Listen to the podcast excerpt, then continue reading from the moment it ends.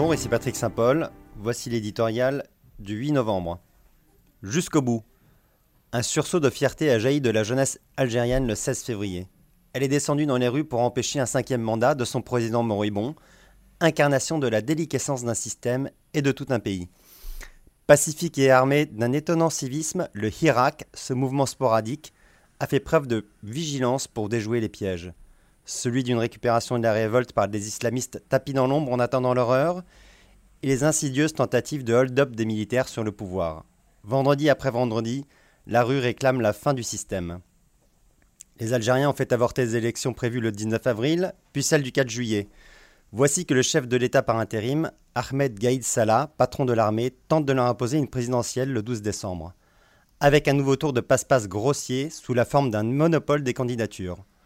Le cœur du système Abdelaziz Bouteflika a été broyé par la justice, mais les cinq candidats au scrutin ont été ministres du président déchu avant de rejoindre les rangs de l'opposition. Les manifestants ont flairé un nouveau marché dont ils seraient les dupes. Le système a compris ce qui pouvait lui être fatal, la corruption institutionnalisée et la concentration du pouvoir. Les militaires sont prêts à céder la façade à condition de garder la main sur les prébendes économiques. Résultat, la tension monte dangereusement. Le Hirak refuse de voir des résidus de l'ancien système se régénérer par la magie d'une élection et de se faire confisquer la révolte. Les candidats sont pris à partie avec virulence.